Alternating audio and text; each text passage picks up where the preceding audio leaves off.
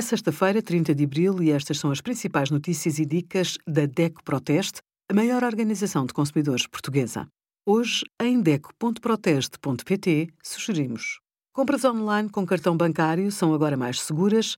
A entrevista à jogadora e campeã nacional de pádel Ana Catarina Nogueira e os melhores smartwatches e pulseiras desportivas do nosso teste a mais de 30 equipamentos.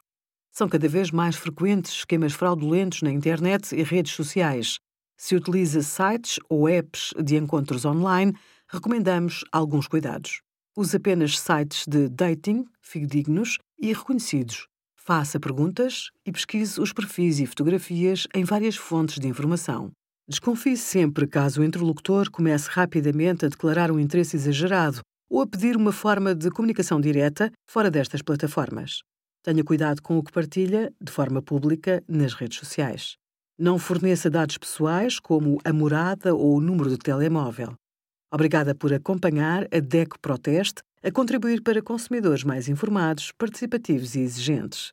Visite o nosso site em deco.proteste.pt.